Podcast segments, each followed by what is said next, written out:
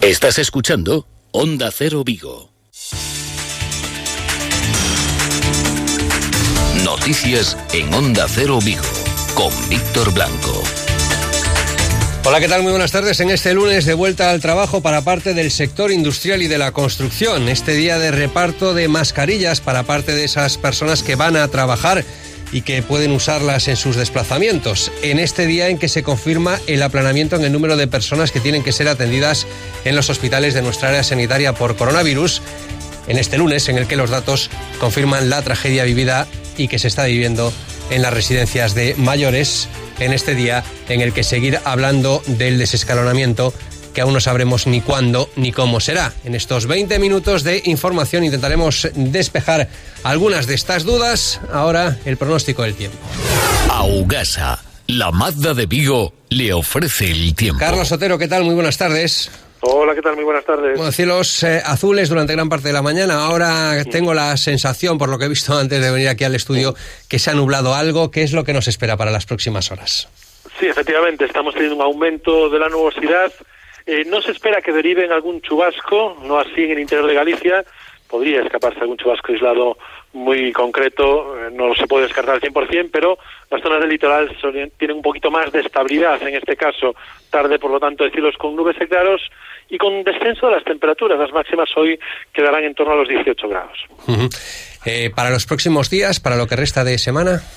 Pues mañana aumenta significativamente la inestabilidad, ya que en superficie aumenta la temperatura, tendremos máximas mañana en Vigo en torno a los 23 grados, tarde por lo tanto con sensación de bochorno, y en altura seguimos con ese aire frío que bueno pues es la, el, la fuente de esa, de esa inestabilidad que comentaba. Tras una mañana de cielos prácticamente despejados, por la tarde crecerían nubes de evolución, dejarán chubascos e incluso esos chubascos podrían ser tormentosos. Bueno, pues eh, mañana se esperan ya esa llegada de la lluvia que de momento hoy no nos hará compañía. Muchas gracias, Carlos, un día más por atendernos en directo.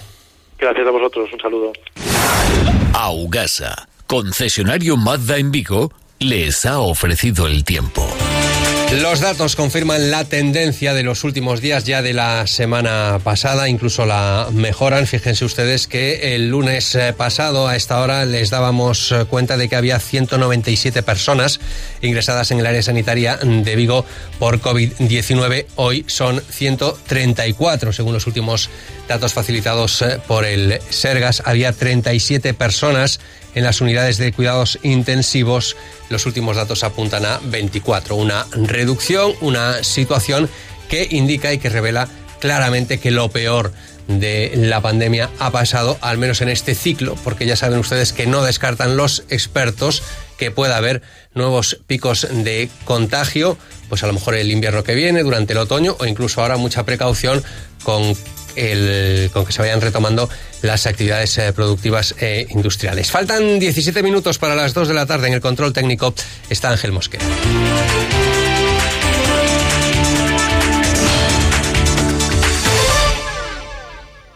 Agua mineral natural, agua sana. No solo quita la sed, te cuida. Agua sana, perfecta para la elaboración de alimentos infantiles y dietas bajas en sodio. Agua mineral natural aguasana, ligera, saludable y equilibrada. Aguasana no solo quita la sed, te cuida.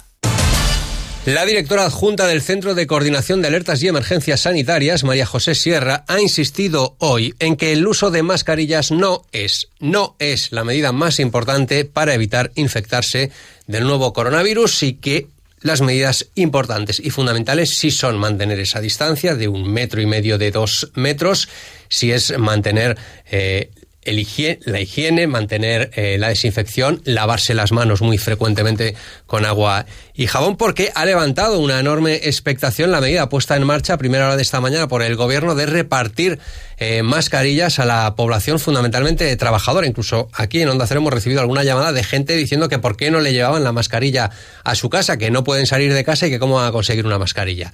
Pues bien, estas mascarillas son para los trabajadores, para aquellos que tengan que utilizar fundamentalmente también el transporte público, porque en algunos momentos es muy difícil mantener esa distancia de un metro y medio, dos metros de seguridad. Lo cierto es que se han repartido mascarillas en toda España, en toda Galicia y también aquí en nuestra ciudad. Por ejemplo, en la Plaza de América, a primera hora de esta mañana, estaba la Policía Nacional, también la Policía Local, repartiendo esas mascarillas. Javier Losada es el delegado del Gobierno en Galicia.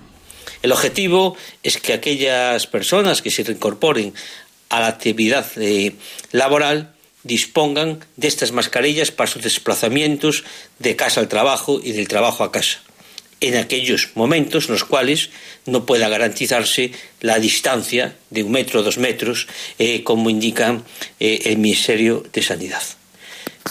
Me gustaría aclarar que no es obligatorio su uso. Lo ha explicado el Gobierno de forma eh, intensa, pero sí es recomendable en situaciones como las que describía de que no se puede mantener esa distancia. Bueno, pues ese es el objetivo y para eso están y para eso están destinadas estas mascarillas, que por cierto también nos llamaba un farmacéutico y nos pedía que le preguntásemos y lo haremos en cuanto tengamos en el informativo a una persona que pueda respondernos por qué las mascarillas, si se consideran ahora no obligatorias, pero que son prácticamente de uso necesario o muy recomendable, se sigue manteniendo que el IVA que tienen que pagar es el 21% por las mascarillas y cuando es un instrumento que ahora se está diciendo que es muy importante para preservar la salud, que convendría que el gobierno rebajase ese IVA del 21%. Por cierto, las mascarillas. Hoy fuente de información y también de polémica, el alcalde de Vigo, Abel Caballero, ha recordado que estas mascarillas que se están repartiendo hoy provienen del gobierno central y se pregunta cuántas mascarillas de verdad ha repartido la Junta de Galicia en el ayuntamiento de Vigo, porque dice que 14.000 que llegaron al Concello están caducadas nos dieron 14.000 y estaban todas caducadas. Por tanto, los dos repartos de mascarillas que la Junta de Galicia hizo en Vigo a través del ayuntamiento, nos dio cero mascarillas. Pues claro, las mascarillas caducadas no sabemos qué hacer. No sabemos si se pueden repartir o no. no nosotros no somos autoridad sanitaria. Por tanto, nosotros no tenemos criterio. Bueno, esto es algo que se viene denunciando desde el Ayuntamiento de Vigo. No es la primera vez, es la primera vez que lo hace, creo recordar el alcalde, pero no es la primera vez que lo hace algún responsable del gobierno municipal. Desde la Junta de Galicia lo que se contesta, al menos en una nota enviada a los medios de comunicación en su momento, es que la Dirección General de Salud Pública, Calidad e Innovación del Ministerio de Sanidad, y en el que colaboran distintos organismos, indica la posibilidad de utilizar material fuera de la vida útil recomendada por el fabricante, si bien eh, tras una inspección visual, se considera que están en perfecto estado para su uso, se pueden utilizar. Esto es lo que responde la Junta de Galicia a esa pregunta que se hacía el alcalde de Vigo, Abel Caballero. Hoy se retoma la actividad eh, industrial y hemos querido conocer cómo se está haciendo, si las empresas han tomado las medidas de prevención necesarias para garantizar la salud laboral de los trabajadores. Celso Carnero es el responsable de Comisiones Obreras Industria en la comarca de Vigo y nos explicaba que estas son las medidas. Se han hecho turnos, eh, mediciones de temperatura, incluso se han instalado mascarillas, eh, que también parece que hay un déficit de para conseguir materiales de prevención por parte de las empresas y, bueno, con cautela, con con progresividad y sobre todo pues eh, sabiendo que ahora parece que sí se toman en serio las empresas o por lo menos las las de un tamaño eh, importante se toman en serio la materia de la prevención y, la seguridad y están intentando eso eh, poner encima de la mesa las garantías de que no hay contagios en las diferentes instalaciones industriales. Mm. Eh, ¿Se puede decir que han hecho los deberes en general las empresas y no sé si también la administración para garantizar la seguridad de estos eh, trabajadores que están volviendo a sus empresas? Eh, sigue llegando todo muy tarde, muy tarde y, de manera improvisada. Y si las principales pues eh, lo hacen así, imagínate las pequeñas. Las pequeñas hay alguna que, que dentro de las medidas pues hasta incluso ha tomado cosas ilógicas, ¿no? Eh, medidas ilógicas que no van a tener ningún impacto sobre para evitar el, contagio. Pero bueno, empieza a haber concienciación, empezamos a haber documentación por parte de la Asunta que se echaba en falta y que y que no estaba claro que realmente cuáles eran los protocolos que iban a validar. Seguimos eh, solicitando a nivel sindical que los protocolos de prevención de las distintas empresas sea validado por la propia administración, eh, por bien por la Junta, por el DISCA o por Sanidad, que nos den una validación de que los, eh, los protocolos de prevención que se están desarrollando las diferentes empresas van en la línea de lo que necesita el gobierno lo que implica el, gobierno de Asunta para poder empezar a trabajar. Eh, decías eh, que, bueno, indudablemente nuestra comarca tiene mucha influencia en el sector de la automoción, que efectivamente, pues eh, pese a la intención es que comience a trabajar el próximo lunes, el día 20, pero de forma también muy progresiva, en principio sería un, un solo turno. Eh, astilleros si están trabajando, no sé, ¿tenéis idea de un porcentaje, por ejemplo, en el sector industrial que haya comenzado a trabajar hoy? Bueno, eh, o de la pues, construcción. no, eh, no tenemos aún, pero la construcción han llegado esta noche también el tema de la obra en vivienda eh, con aglomeraciones, pues parece que lo han acotado también esta noche, eh, porque no tenía sentido, no lo mismo al aire libre y con separación que, que la que estás en habitáculo reducido.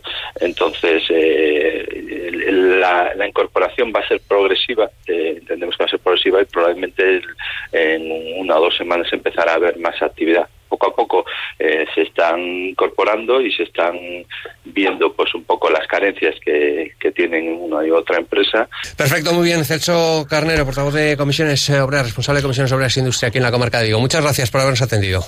Gracias a vosotros. Chao, Víctor. Bueno, pues esta es la situación que se está viviendo poquito a poco, volviendo a la normalidad, como nos eh, decía Celso Carnero, de forma muy paulatina. Y lo cierto es que las empresas se van a encontrar con muchas dificultades. Entre otras, por ejemplo, el provisionamiento porque en otros países donde se aprovisionan, también hay un parón de la actividad económica precisamente por el coronavirus. Otro de los problemas es a quién vender y cómo vender, dada la situación de cierre de fronteras que se está viviendo en muchos sitios. Lo cierto es que la actividad se irá recuperando muy poco a poco, muy a cámara lenta, como nos contaba aquí en los micrófonos de Onda Cero el presidente de la Confederación de Empresarios, Jorge Cebreiros. Lo que van a encontrarse las empresas el día 13 o el día 20, cuando recuperen su actividad, será un mercado absolutamente congelado. Un mercado donde el consumo no es el que era antes, en donde se va a tener que enfrentar a todos, a todos aquellos países en donde la crisis del coronavirus va por detrás o ha impactado más fuertemente. Bueno, pues volver poco a poco a la normalidad, ese es el gran objetivo. Para ello, distintos responsables eh, sanitarios, distintos responsables también eh, políticos señalan que es necesario un estudio epidemiológico, es decir, que se puedan hacer test masivos para conocer quiénes son las personas que están sanas, las que han pasado ya el eh, COVID-19 o aquellas que están totalmente sanas para que con ese mapa se pueda saber exactamente quiénes son las personas que puedan ir llevando una vida normal. El presidente de la Junta de Galicia, Alberto Núñez Fejó, dice que dado el estado epidemiológico de Galicia ya se podrían tomar algunas medidas, como por ejemplo permitir a los padres que saquen a dar un pequeño paseo a los niños pequeños. Non estou facendo propostas de que os nenos volvan a xogar entre sí, no. Estou falando de que un neno ou unha nena damando o seu pai ou da súa nai poden dar unha volta pola rúa. No mesmo xeito que ese pai e esa nai pode sacar a unha mascota da familia pola rúa. Estou falando desto. Non estou falando de ninguna outra cousa. De momento, insisto, non temos ninguna proposta e tamén teño que engadir que nós non temos competencias. Pero o estado epidemiolóxico en Galicia creo que nos permite fundar esta petición.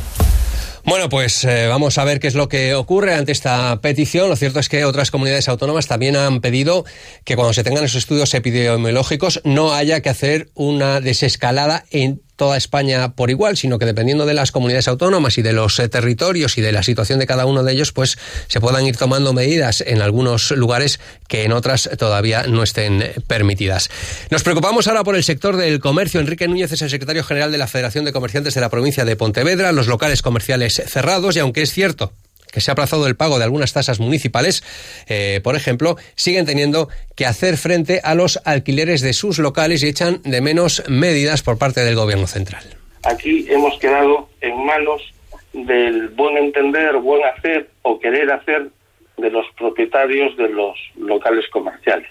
Entonces hay un total descontrol, hay algunos que han dicho yo te cobro el 50%, otros yo no te cobro, no te preocupes, ya me lo pagarás pero habrá muchos, y hay muchos, que dicen que lo necesitan mes a mes. Eh, ha sido una descoordinación total, es como lo de los autónomos, el seguro de los autónomos. Tú fíjate que desde que el 14 los comerciantes han ido para casa, los empleados están con un ERTE, los empleados que están en el ERTE, a día de hoy aún no han cobrado nada. Entonces, sí que ha habido un descontrol, sí que estamos preocupados, ya no solo por nosotros, sino por todos los empleados de comercio, que no sabemos si cobrarán el 10 del mes que viene.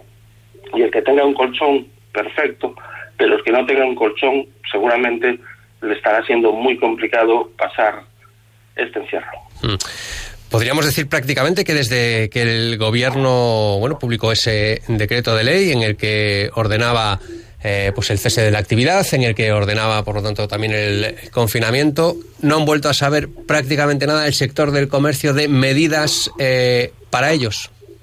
Nada, lo único que nosotros hacemos desde la Confederación Española de Cascos Históricos, que representa gran parte del comercio en los centros de las ciudades de España, es presentar escritos a, tanto a la Junta de Galicia como a todas las comunidades autónomas y al Gobierno de España. Sí tenemos una relación fluida con el Ministerio de Comercio, con María Ángeles Juste, la subdirectora general de Comercio Interior, pero no tienen en este momento nada preparado ni nada definido para el comercio. Mm, yo creo que van día a día y van improvisando y van sacando las cosas. La prioridad en estos momentos son otras, entonces están dejando todas las medidas para comercio para más adelante, pero hay que empezar a trabajar ya.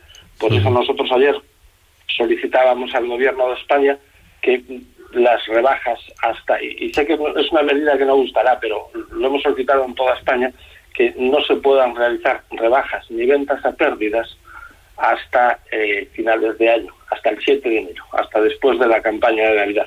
Pero para proteger al pequeño comercio y para proteger la economía de España. Es decir, ahora podemos vender a pérdidas, pero quien va a vender son las empresas de fuera, las empresas que están vendiendo por Internet. Una vez que pase la crisis sanitaria, tenemos que empezar a, recuperarnos y esa es una medida para salvar puestos de trabajo y para que el comercio y la hostelería, el turismo empiecen a volver a reactivar la, la economía y a crear otra vez puestos de trabajo que toda la gente que está en el paro, que está en ERTES, quiere volver a recuperar su puesto de trabajo. Bueno, pues esta es la situación del comercio y una noticia que sin duda abriría este informativo en el caso de no estar en la situación en la que estamos es que Abanca se hace ya con el control formalmente de Nueva Pescanova después de la adquisición de más del 80% de las acciones. Hoy ha tenido lugar la Junta de Accionistas, está teniendo lugar de hecho a esta hora para conformar la nueva, eh, perdón, la Junta de Socios para formar la nueva Junta de Accionistas, una nueva etapa que inicia Nueva Pescanova con Abanca al mando. Y con respecto a las obras que se inician en la ciudad de Vigo, se reinician las de Gran Vía, las de Puerta del Sol, quizá las más, las más llamativas, no se han iniciado en la jornada de hoy, lo harán a partir de mañana, como confirmaba el alcalde. Hoy seguimos con obras que todas en conjunto pues se van a 7, 8 millones de euros, ¿verdad? Mañana arrancará Puerta del Sol, Gran Vía y Ronda de Don Bosco. Eh, el miércoles arrancará el carril bici Teisamil y mañana también arrancarán las murallas del Castro.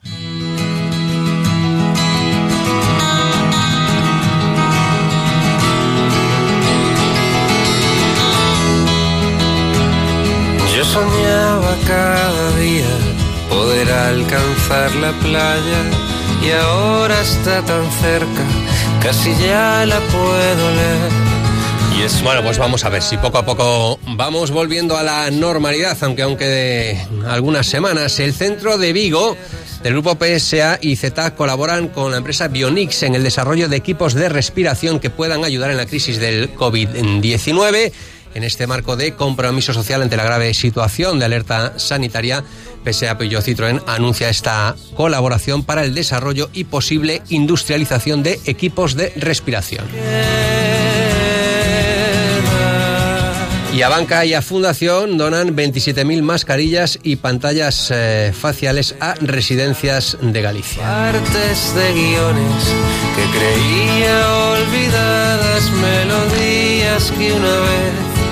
Pensé que iba a perder. Ya han visto ustedes que los cielos han ido cubriendo según ha transcurrido la jornada. Nos confirmaba Carlos Sotero desde Meteo Galicia que no se espera que hoy haya precipitaciones, lluvias que sí tendremos mañana, según esos pronósticos de Meteo Galicia. Estoy contigo, aunque a veces piensas que no. Nos vamos. Llegan ya las noticias de España y del mundo. Muy buenas tardes. Como si estuviera ausentes porque estoy viajando. No pienses.